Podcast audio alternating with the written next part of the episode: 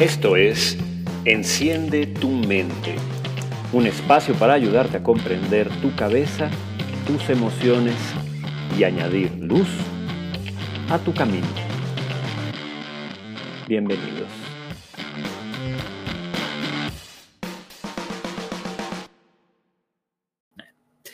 El día de hoy vamos a hablar sobre la alegría.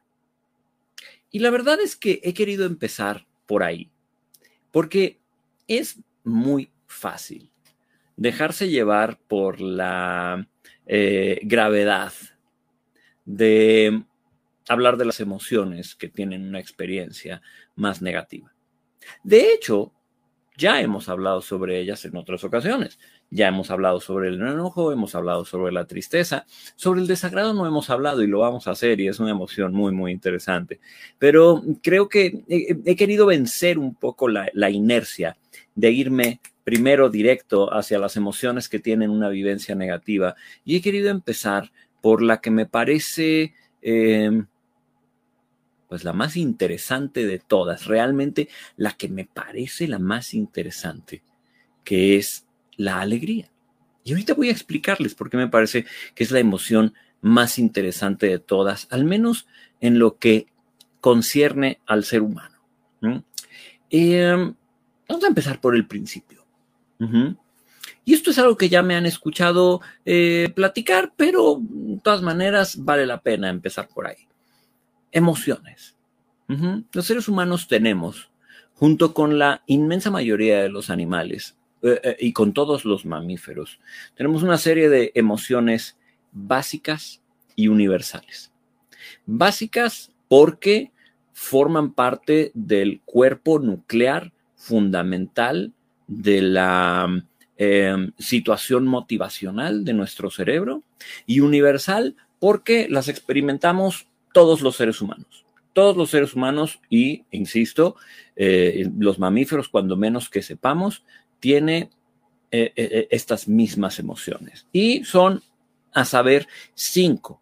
Ojo, hay investigadores que tienen opiniones un poquito diferentes y que piensan que estas emociones básicas son otras. Si bien hay coincidencias en los modelos teóricos de diferentes investigadores, em, hay, diferencias, ¿de acuerdo? el modelo que yo tomo como referencia para mm, explicar las emociones es el del investigador Paul Ekman, que fue también quien descubrió el tema de que las emociones están fuertemente ligadas a nuestras expresiones faciales. También fue él el que eh, empezó a hablar todo el tema de las microexpresiones y, detectar eh, el mundo emocional de la persona a través de su expresión facial. Eh, Paul Ekman en su investigación em, habla de cinco emociones básicas, em, las cuales son relativamente sencillas, las conocemos todos. Em, alegría, tristeza, enojo, miedo y asco o desagrado. O disgusto también se le llama. Alegría, tristeza, miedo, enojo y desagrado. En versiones anteriores de la teoría de Paul Ekman, él hablaba de la sorpresa también como una emoción. Él decía que la sorpresa era una emoción neutral, eh, la tristeza, el miedo el enojo y el disgusto son emociones que se experimentan de una manera desagradable o negativa. Y la única emoción que se experimenta de manera agradable, placentera, eh, gozosa, es la alegría. Lo cual es increíblemente interesante y por eso les digo que, que la alegría es de las emociones que más me llama la atención como psicólogo, ¿no? como psicólogo, como terapeuta. Mm, las emociones tienen una función básica en nuestro, eh, en nuestro ser, en nuestra supervivencia, que es el de motivarnos, motivarnos a la acción, motivarnos al cambio, motivarnos a resolver, resolver problemas, eh, eh, em, movilizarnos. Emotio es la etimología de la palabra emoción, es decir, aquello que moviliza, aquello que motiva. Las emociones, estas cinco emociones básicas, como ya lo he dicho en otras ocasiones, eh, no son controlables, no podemos hacer nada para evitarlas y responden a una serie de estímulos o de situaciones muy específicas que las elicitan, que las generan. Por regla general, el estímulo que genera una emoción no suele generar otra. Es decir, el estímulo que genera disgusto o desagrado no genera miedo, ni genera enojo, ni genera, por supuesto, alegría, ni genera tristeza cada estímulo va a generar una emoción diferente, porque de hecho las emociones son nuestro mecanismo evolutivo para adaptarnos al entorno y movilizarnos a tomar acciones frente a situaciones muy específicas. Eh, la tristeza la moviliza la pérdida y el dolor. El disgusto, el desagrado, el asco lo moviliza eh, el, mm, algo descompuesto, podrido que amenaza nuestra salud. El miedo lo moviliza una anticipación de peligro, el, el, hecho de ver hacia adelante, hacia el futuro y creer que algo puede hacerte daño. El enojo lo moviliza el que estés siendo ya, de hecho, atacado, agredido y estés en la necesidad de defenderte ya de una manera agresiva. Y la alegría, que es nuestro tema de hoy. ¿Qué es lo que moviliza la alegría? la alegría lo moviliza aquello que nos da gusto, aquello que nos agrada, aquello que percibimos como bueno. Ahora, antes de avanzar, un par de acotaciones, porque estoy leyendo sus, sus preguntas. ¿No? Estoy leyendo, por ejemplo, la pregunta de Silvia Patricia, aquí dice, ¿el pensamiento racional y la emoción se relacionan? Sí, eh, y, forma parte de esta saga que vamos a estar platicando. Um, y por ahí también preguntan eh, si el amor, Laura, si el amor es una mm, emoción, y Carla también eh, me dice que qué raro que no se mencione el amor. Bueno, es que el amor no es una emoción, de hecho. O sea, no lo estoy mencionando en esta lista básica porque el amor no es una emoción. El amor es algo muchísimo más complejo. El amor es, eh, puede ser un sentimiento, y ahorita les explico eso qué es, ¿no? Eh, um, o puede ser una postura cognitiva, una postura mental, una predisposición, puede ser una, una, una, predisposición o una posición mental frente a algo, puede ser una actitud, puede ser una forma de vivir, puede ser una forma de relacionarse, pero el amor no es una emoción. Del mismo modo, por ejemplo, que la felicidad tampoco es una emoción. Y eso es uno de los grandes problemas a la hora de trabajar con la alegría y la felicidad. Que la gente las confunde. La gente cree que cuando estamos hablando de felicidad estamos hablando de alegría o de alegría constante, de alegría, de alegría perenne, que, que no es cierto, no, no, no existe. Eso no es la felicidad. La felicidad no es una emoción. Y de hecho el amor tampoco es una emoción. El amor es un estado, es un estado mental, es un estado del ser. Eh, Kanek, alegría, según la teoría de Ekman y otras semejantes, es una emoción. El sentimiento, lo que los seres humanos entendemos por sentimientos, lo que en inglés se llama feelings y en español es sentimiento, es una combinación de nuestra mente con nuestras emociones. Es decir, tú experimentas, por ejemplo, miedo y eso le sumas una interpretación mental sobre por qué estás teniendo miedo, sobre cuáles son los peligros, a dónde eh, va a parar las cosas, qué es lo que te puede pasar en adelante. Y entonces se convierte en algo muchísimo más complejo, una emoción pensada. El miedo pensado, eso es un sentimiento. El sentimiento es cuando utilizas tu mente y tu aparato cognitivo para pensar la emoción y para añadirle un contenido simbólico. Para añadirle un significado. ¿De acuerdo? La, la, emoción es la partícula más pura, más nuclear de movilización en nuestro sistema nervioso. Es rápido, es fugaz, o sea, las emociones son rápidas, suelen ser de corta duración y suelen ser muy intensas. Las emociones, Elizabeth, suelen desarrollarse en el sistema límbico de nuestro cerebro. Em, a lo mejor hubiera sido una buena idea em, mostrarles una imagen del cerebro.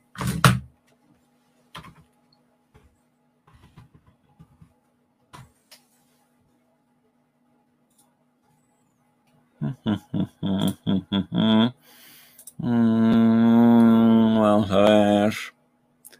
Vamos a ver, vamos a ver, vamos a ver.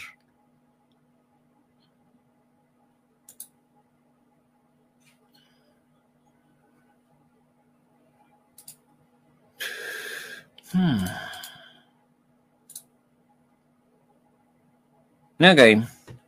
Esto es una eh, imagen un poquito burda, pero ah, nos va a servir.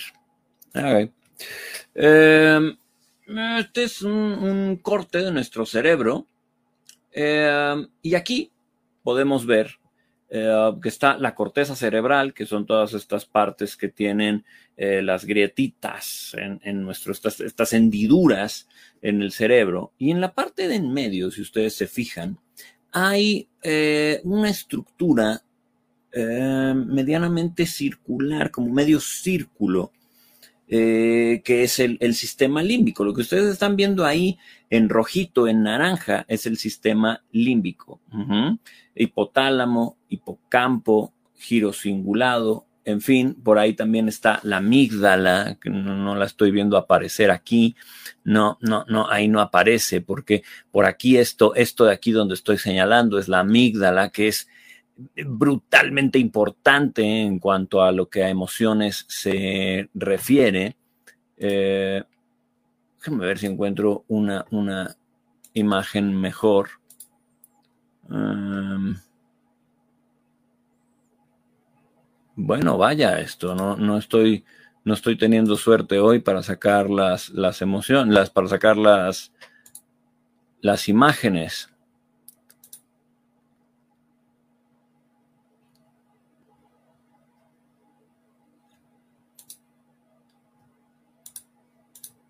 Apoyo gráfico. Sí, pues sí, pero ábrelo.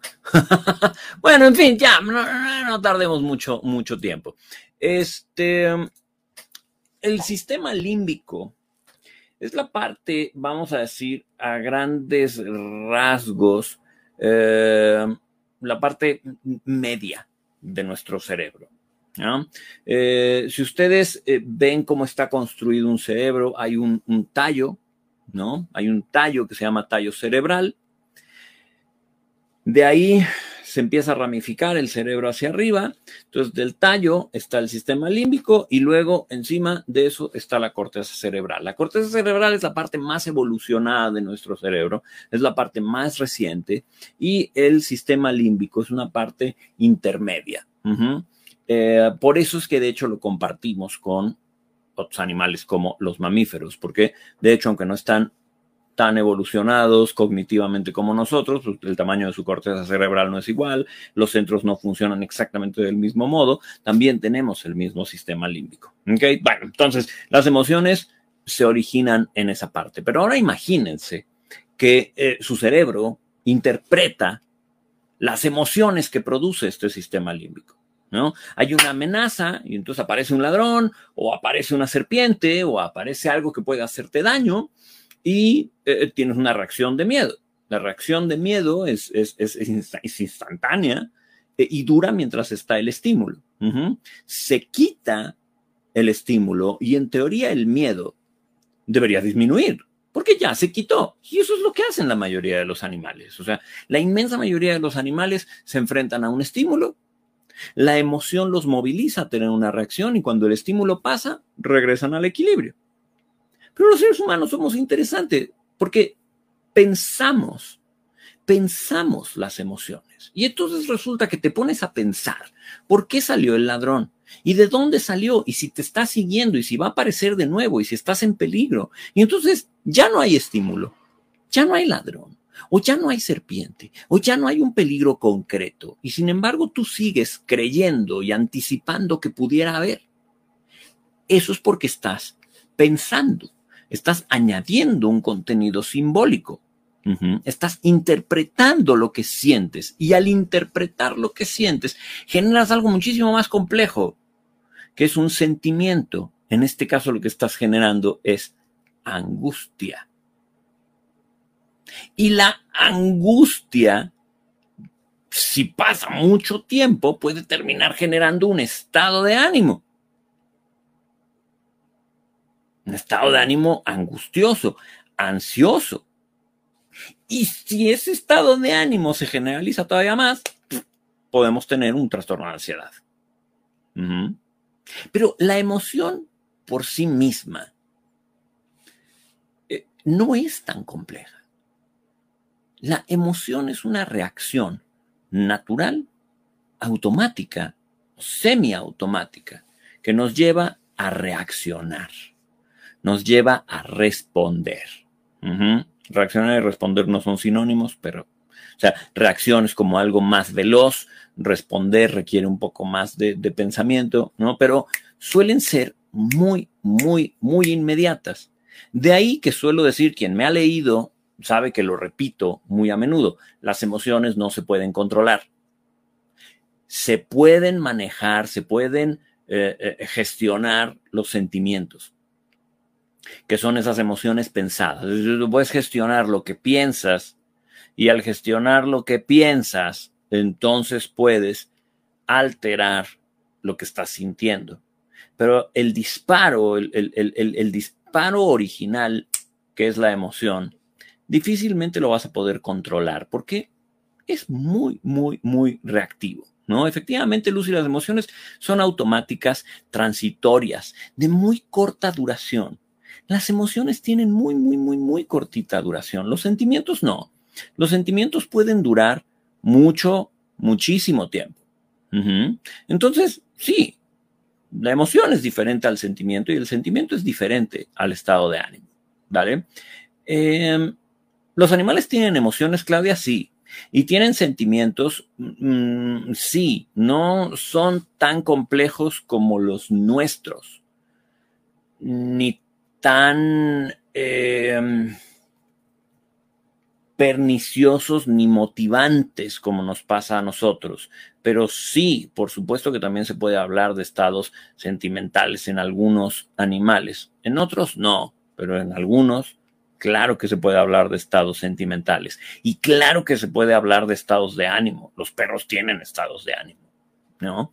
Los perros incluso pueden deprimirse los perros incluso pueden desarrollar ansiedad y como los perros muchísimas otras situaciones muy complejas, ¿no? Em, ahora, nos estamos aquí como perdiendo del tema fundamental que es la alegría. ¿Qué, qué rayos es la alegría? La alegría es la emoción que sientes cuando ocurre algo bueno, cuando ocurre algo que te gusta, cuando ocurre algo que te atrae, que te llama la atención, cuando ocurre algo que es increíblemente agradable. Eso es la alegría. Curiosamente, la alegría es la emoción básica menos estudiada. Hay un montón de estudios acerca de la tristeza, del enojo, del desagrado. Eh, eh, pero hay muy pocos estudios alrededor de la alegría. Mm, no tenemos claro por qué. Si me preguntan a mí, o sea, a mí, mi opinión, totalmente acientífica, creo que es un tema que a los investigadores les da un poquito de miedo. Creo que, a los investigadores les da miedo entrar en el terreno de lo positivo, en el terreno de la positividad, en el terreno de lo agradable. Eh, ciertamente la alegría no es una emoción problemática, a diferencia del enojo o la tristeza, que pudieran ser increíblemente problemáticas si se convierten en sentimientos como la angustia o como la depresión y a su vez en otros estados de ánimo. ¿no? Pero sí, la alegría ciertamente no es problemática. Pero lo que es verdaderamente interesante de la alegría es ¿para qué sirve? ¿Para qué sirve la alegría? ¿Todo mundo siente alegría? ¿Se han dado cuenta que hay personas que pareciera que no experimentan alegría? Que pareciera como que están apachurradas y tristes y grises todo el tiempo. Eh, me gustaría leerles una definición, padre, que encontré sobre alegría. Y como lo hago otras veces, tengan un poquito de paciencia porque voy a ir traduciendo sobre la marcha. Em, sugiero, dice el investigador, que la alegría podría definirse como em, una eh, eh, eh, versión corta en el momento, que ocurre en el momento de entusiasmo, de felicidad donde la felicidad requiere una evaluación deliberada de la vida como un todo, la alegría está disparada por una evaluación positiva muy general de las circunstancias que ocurren momento a momento.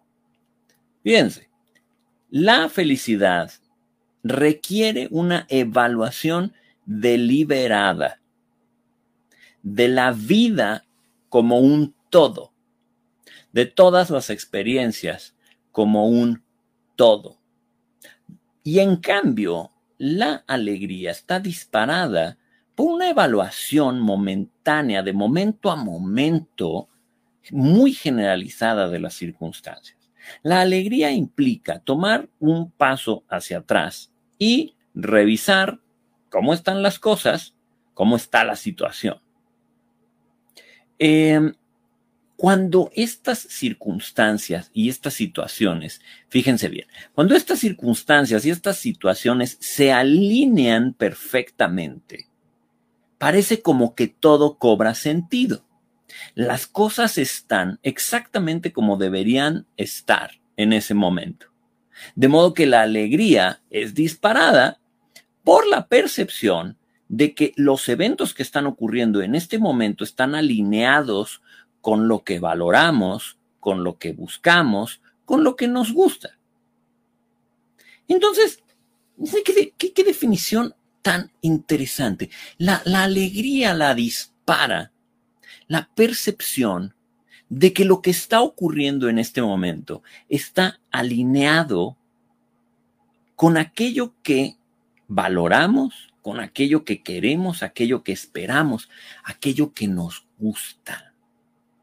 Cuando pareciera que las cosas que nos están ocurriendo tienen sentido, entonces ocurre la alegría. Por supuesto, este autor dice un poco más arriba que eh, eh, lo difícil de pronto de poder evaluar la alegría tiene que ver con que qué significa bueno para cada quien y cuáles son los valores de cada quien y qué es lo que le gusta a cada quien. Entonces, desde luego, lo que genera alegría parecería que es muchísimo más subjetivo que lo que genera tristeza. Es altamente probable que la muerte de un ser amado sí o sí genere tristeza es, probable que de pronto tener una, una, enfermedad importante, enfermarnos de algo importante, es casi, casi de ley que en la mayoría de los seres humanos va a provocar en algunos casos tristeza y en muchos otros casos miedo. Pero, ¿qué produce alegría? ¿Qué carambas es lo que produce alegría? Por eso es que me gustó mucho la definición de esta persona, porque la alegría la dispara la percepción de que las cosas que valoramos, esperamos y que nos gustan están ocurriendo. Es la emoción que resuena con nuestra identidad. con lo que valoramos como importante. Em, y de acuerdo a esta definición, el extremo opuesto de la alegría sería em, la desesperación, el sinsentido, el apachurramiento total, no necesariamente la tristeza, sino la ausencia de ánimo. También fíjense que interesante, porque tendemos a creer que la tristeza es el inverso de la alegría, cuando al parecer, según la investigación, el inverso de la alegría es la falta de ánimo, la apatía, la desesperación y no tanto la tristeza. Incluso los investigadores piensan que la tristeza y la alegría pudieran ser complementarias, que se mueven dentro de un mismo continuo en el que podemos oscilar de tristeza a alegría y eso es natural según las cosas que nos pasan, ¿no? Pero es muy interesante. Entonces el opuesto es más bien la falta de ánimo, la apatía, la desesperación, el no tiene sentido, nada se alinea, nada me gusta, nada me llama la atención, nada produce en mí una emoción agradable. Eso es el inverso de la alegría. Y por eso es que a algunas personas les cuesta tanto trabajo sentirla, porque no tienen interés, no tienen curiosidad, no tienen deseo de aprender y puede ser por toda una diferente eh, cantidad de cosas, ¿no? Ahora, aquí se pone más interesante, porque si bien lo que genera alegría pudiera ser muy subjetivo según cada individuo, la vivencia de la alegría es más o menos universal.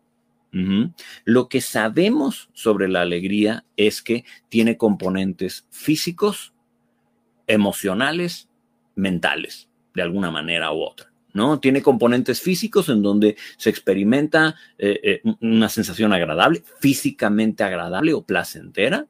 Sabemos que tiene toda una experiencia emocional en la que hay dicha, gusto, em, físicamente tendemos a sonreír, tendemos a reír. Y en la parte psicológica, la alegría produce conexión. Todas las emociones son contagiosas. Todas. Pero sí se ha descubierto en la investigación que la alegría es particularmente contagiosa. La, alegría es muy contagiosa. Eh, incluso más que las demás emociones. Y yo sé que en nuestra experiencia podríamos caer en el prejuicio de creer, no, por supuesto que no, la, la, tristeza y el enojo son mucho más contagiosos. No tanto, no tanto, porque de hecho la tristeza sí genera conexión. Ya hablaremos de la tristeza. Nos va a tocar otra transmisión específicamente sobre la tristeza. Pero, por ejemplo, el enojo no genera conexión. No tanto. El disgusto no genera conexión, tampoco tanto. Pero la alegría de ley genera conexión. Al parecer, esa es una de las funciones evolutivas de la alegría. Conectar con otros seres humanos.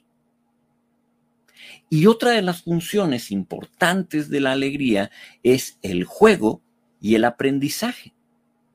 La alegría suele producir una reacción instintiva de juego, de ánimo, de movimiento. Las personas alegres mueven las manos, brincan, hablan más rápido, abrazan, tocan, ¿no? Las personas que están experimentando alegría.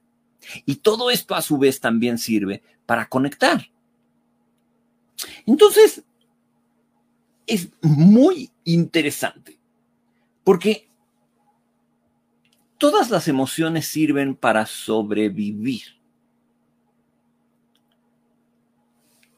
La alegría también, porque la alegría sirve para aprender cosas nuevas. La alegría mantiene nuestra curiosidad, nuestro deseo de descubrir y nuestro deseo de ver cosas alerta. Solo que al parecer también la alegría produce un ciclo de apertura y conexión, en donde establecemos nuevos vínculos con las personas, como ya he dicho, nos abrimos a otras experiencias y fíjense qué interesante, nuestra cognición crece nuestra capacidad para pensar, nuestra capacidad para entender, nuestra capacidad para crear crece.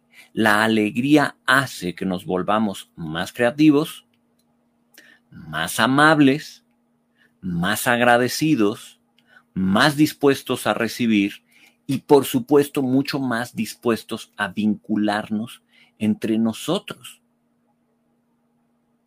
Entonces la investigación parece afirmar que la alegría es la emoción más eh, evolutiva para el ser humano, porque no solamente nos permite sobrevivir y ya, no comer algo descompuesto o defenderte de una agresión, sino te permite vincularte, hacer equipo, comunicarte y crecer, apostar por una mayor prosperidad.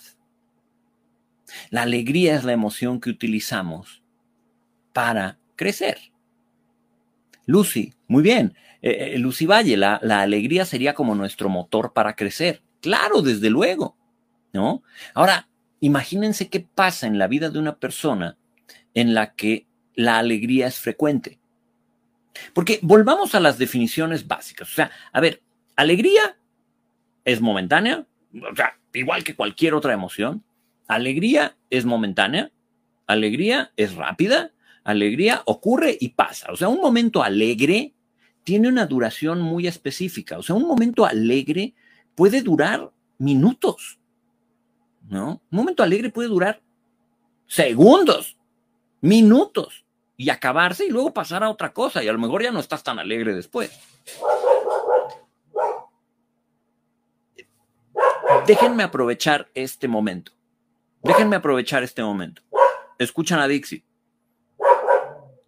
Dixie está ladrando frente a la ventana. ¿Por qué creen que lo esté haciendo? ¿Está alegre? No suena alegre. Eh, suena más bien como molesta, suena como enojada. ¿No les parece? El ladrido no, es un ladrido juguetón, es un, es un ladrido enojado. ¿La, siguen oyendo ladrar? No. ¿Cuánto duró? ¿Qué, ¿Qué les gusta que haya durado? Ustedes no la escuchan, pero yo acabo de escuchar cómo se tiró en su cojincito e hizo así como, como que ya se, como que se aflojó. Eh, ¿Cuánto duró? ¿Cinco segundos? ¿Diez segundos?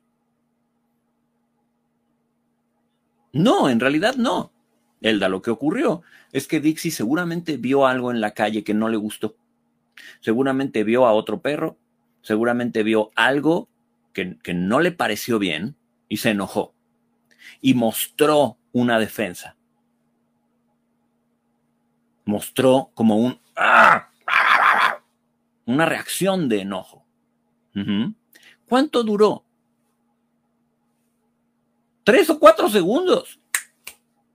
Y de pronto Dixie ya está tranquila. ¿Por qué? Porque el estímulo desapareció. Dixie no está pensando, puta madre, a ver a qué hora vuelve a salir otro perro, me van a amargar la noche, maldita sea, ya se me echó a perder todo, pero ¿quién les manda a traer un perro? A mí que no me gustan los perros, puta, qué asco, qué horror, me choca, no me gustan los perros. Oye, Jorge, ¿por qué no pones micas aquí para que no vea yo a los perros? Es que me chocan. ¡No!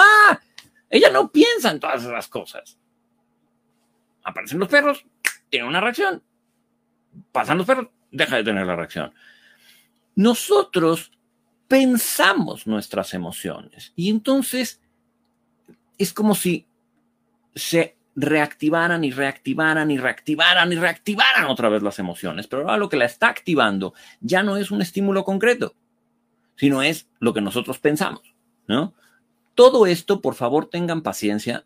Todo esto se los voy a explicar cuando hablemos sobre los sentimientos. Todo esto se los voy a explicar con mucho cuidado cuando llegue la transmisión sobre los sentimientos. ¿De acuerdo? Por ahora vamos a quedarnos con las emociones. Entonces, tomando el ejemplo de Dixie, volvamos a la alegría. La alegría también puede ser muy fugaz.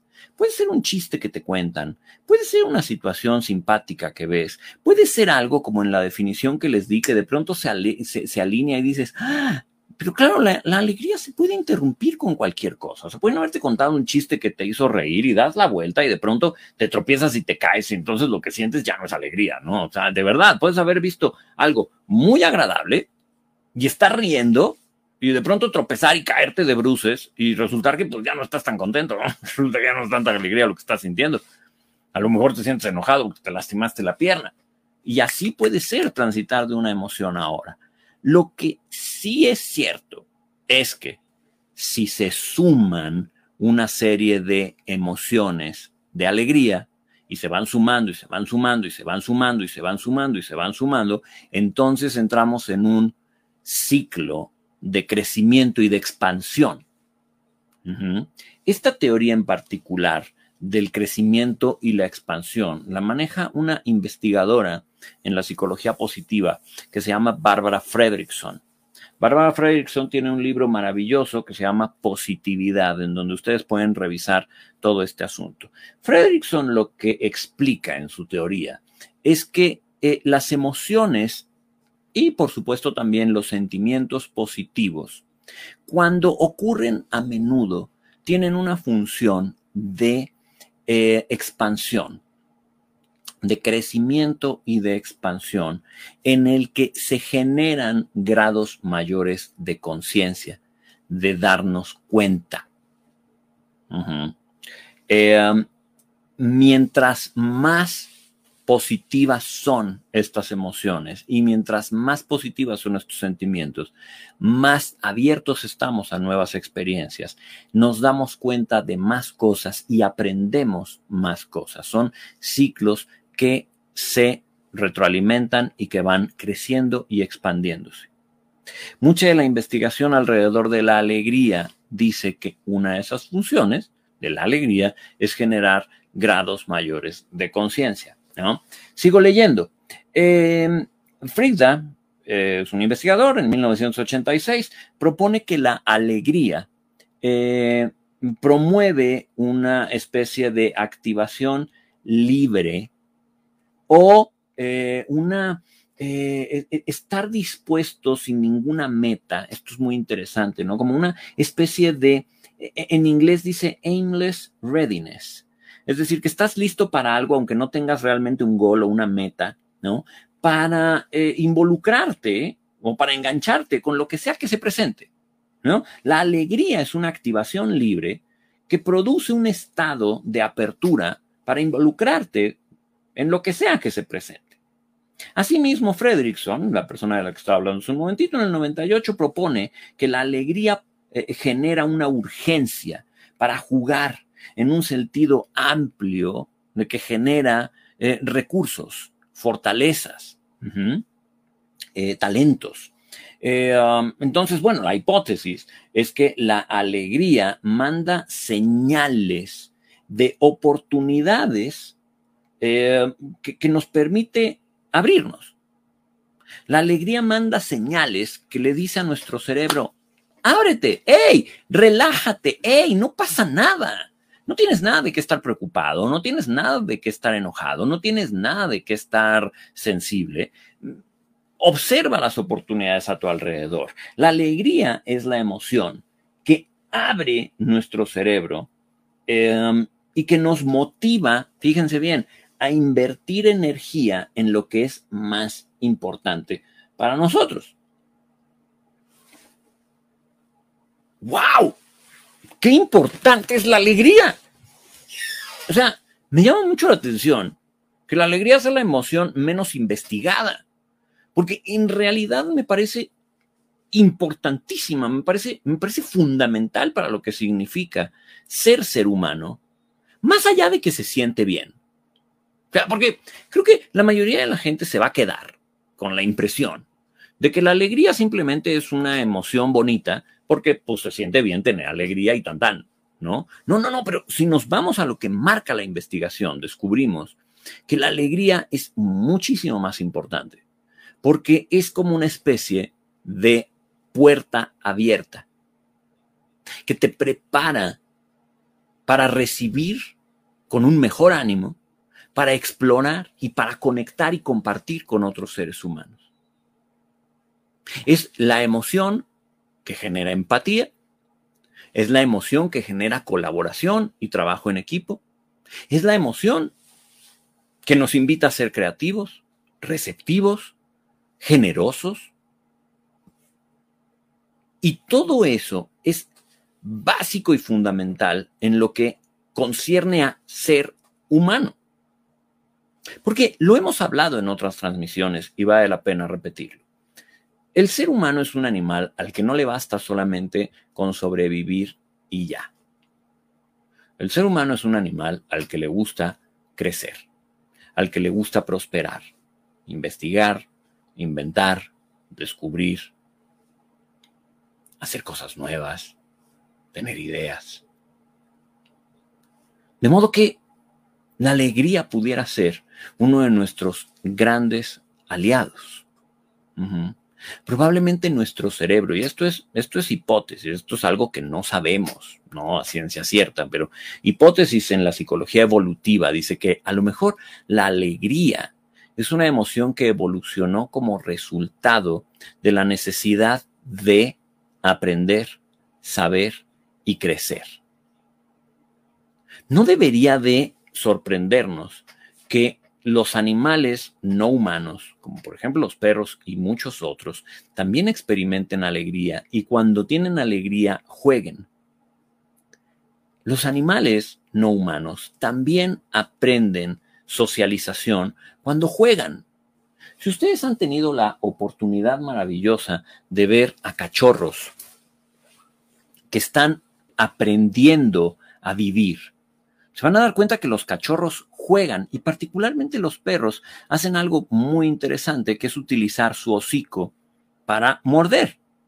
En, el hocico está prácticamente la vida del perro, está su olor, sobre todo, está su capacidad para oler, que es brutal, es como, es como el perro codifica y decodifica el mundo.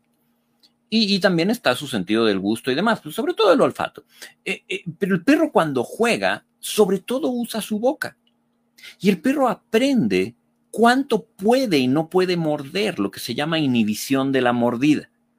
El perro va apretando y va aprendiendo cuánto puede cerrar antes de lastimar. Me acuerdo mucho cuando Dixie llegó, que estaba yo trabajando por lo regular en mi silla y ella llegaba y jugaba conmigo con su hocico y me agarraba particularmente esta, esta parte de, de la mano ¿no? Con su boquita cuando era cachorrita y apretaba y ella se iba dando cuenta de cuánto, cuánto, cuánto podía apretar y cuánto no, y jugaba y así, ¿no? Y movía su, su cabeza. Hasta el día de hoy lo sigue haciendo. Yo, un, juego que ella y yo tenemos es que empiezo a pasarle las manos por el hocico y le hago así, y entonces, pum, me agarra, me agarra y empieza a hacerme así con la mano, ¿no? Y estamos jugando. Eh, es una socialización, es la forma en la que ella también está socializando conmigo, es la forma en la que socializó con, con sus hermanos chihuahuas y, qué importante es para, para crecer y prosperar, eh, incluso para el perro. ¿Cómo detectamos a un perro que tiene problemas emocionales, mentales? Muchas veces porque no socializa bien. Tiene grandes dificultades para socializar, probablemente ni siquiera jugó probablemente ni siquiera experimentó la suficiente alegría. No sé, ya me estoy yendo para otro lado. Pero el punto es que en el ser humano, la alegría es nuestro gran motivante. Ahora, por supuesto que si hablamos de alegría, tenemos que hablar de felicidad. Y ya lo dije al principio, alegría y felicidad no son lo mismo. La mayoría de los, voy a decirlo, cínicos, pesimistas y demás dicen que la felicidad no existe porque no se puede tener un estado de alegría constante. Bueno, es que, a ver, para empezar, las personas que dicen eso no entienden qué es la felicidad. La felicidad no es una emoción, tampoco es un sentimiento. La felicidad es un estado mental, es un estado de equilibrio. Como lo decía la definición que leí hace un momentito, la felicidad tiene que ver con una evaluación de el estado de vida completo de una persona, de toda la situación vital de una persona. Eso es la felicidad. La felicidad es la manera en la que nos relacionamos con todo lo que hay y la manera en la que equilibramos todo lo que hay, lo bueno y lo malo, lo que te gusta y lo que no te gusta, lo que te da tristeza y lo que te da alegría. Cuando el ser humano es capaz de entender y relacionarse con toda esta complejidad de experiencias, de emociones, de sentimiento, sin orientarse hacia grandes extremos, sino en un estado de satisfacción, de equilibrio, en donde admite que de pronto van a haber momentos malos y de pronto van a haber momentos buenos. Entonces está experimentando felicidad. Una persona que tiene una tristeza puede estar feliz una persona que está atravesando por un problema grave puede ser feliz. Porque una persona feliz entiende que un estado de malestar suele ser transitorio. Y luego vienen momentos de alegría, y luego vienen momentos de tristeza, y luego vienen momentos de sorpresa, y luego vienen momentos de cambio. Entonces, la felicidad es un estado mental.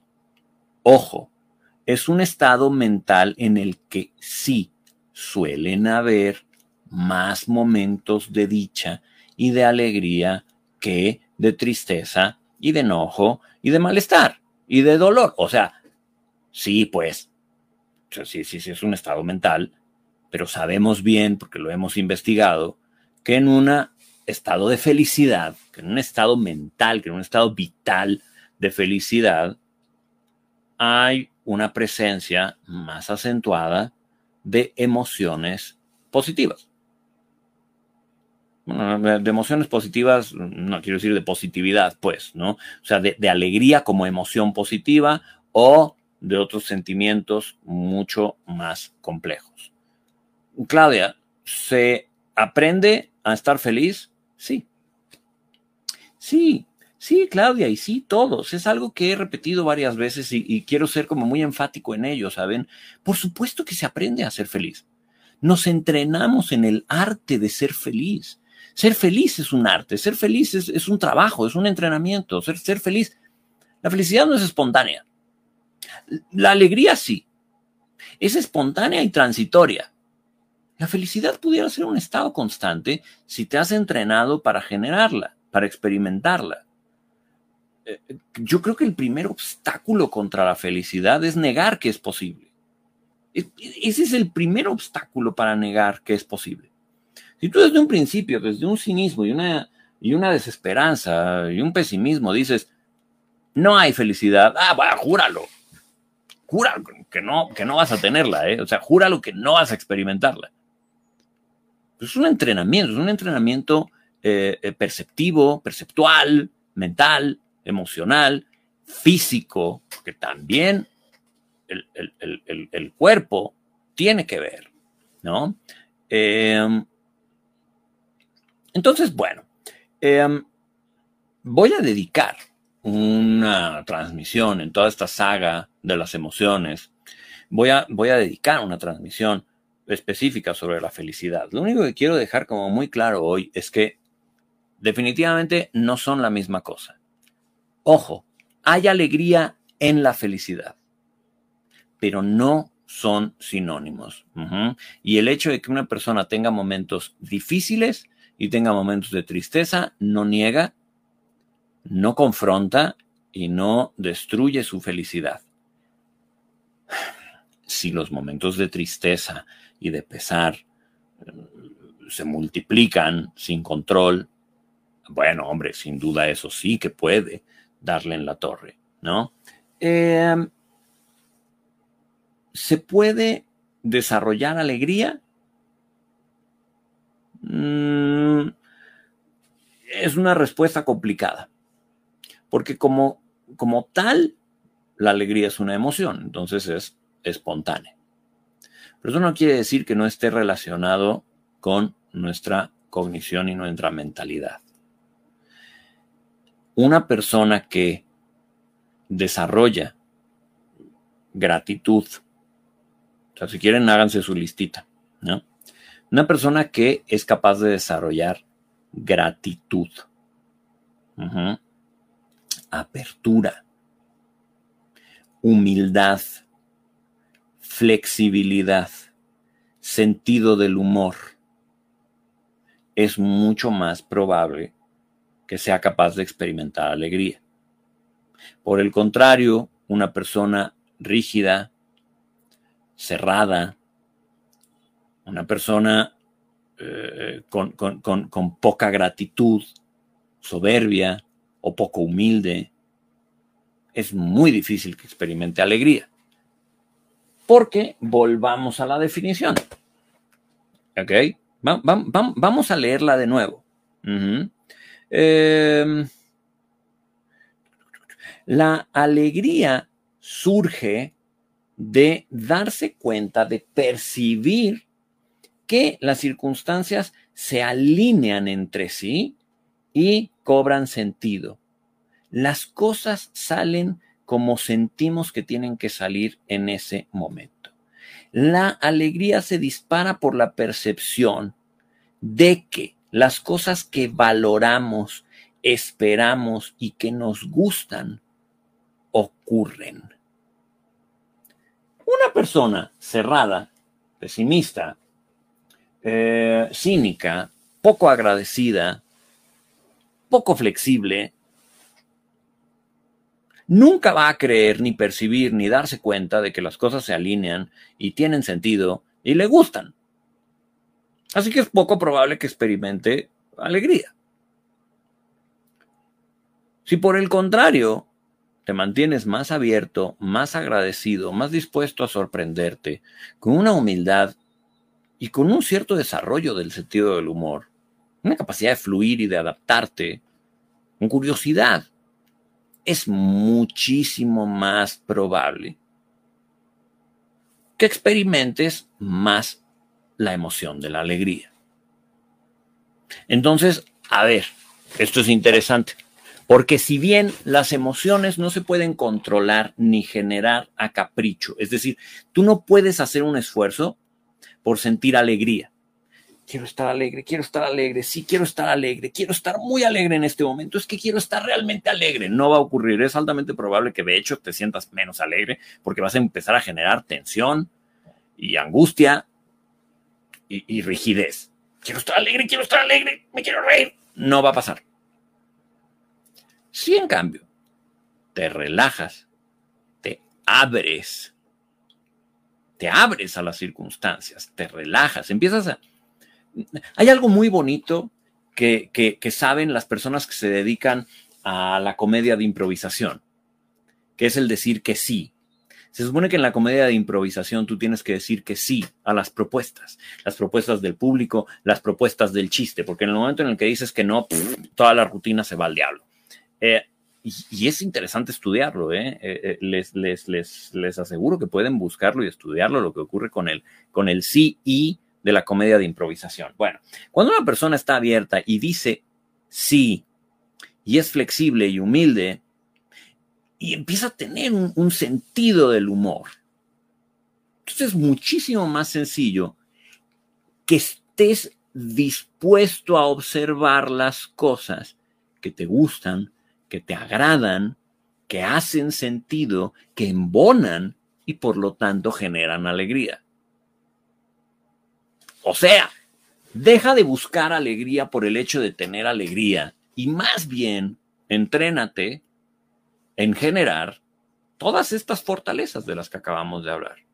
Y es mucho más probable que tu cerebro y tu cuerpo y tu mente estén más abiertos y más dispuestos a percibir las situaciones que generan alegría.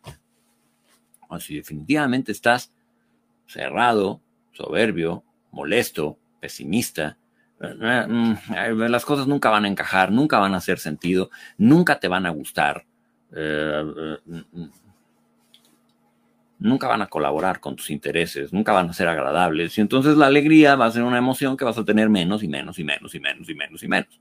¿eh? Eh, pues sin lugar a dudas, como me pusieron hace, hace ratito, es un motor, es un, es un motor, es un motor para el bienestar humano y es un motor para el progreso humano. Porque otra vez, y esto es de lo más importante de la alegría, conecta, empatiza, acerca, se contagia.